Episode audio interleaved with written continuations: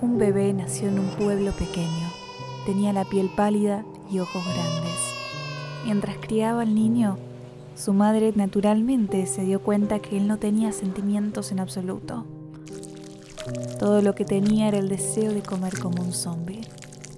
Entonces, su madre lo encerró en el sótano para que los aldeanos no lo vieran.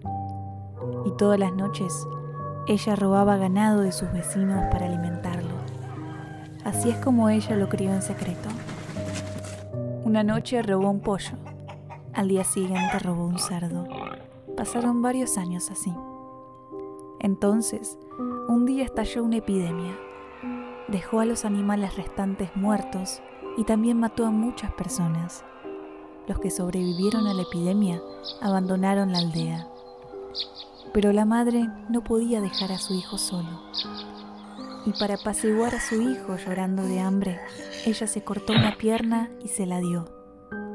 Después de eso, fue su brazo. Ella le dio todas sus extremidades. Cuando se quedó sin más nada que su torso, abrazó a su hijo por última vez para dejar que devorara lo que quedaba de ella.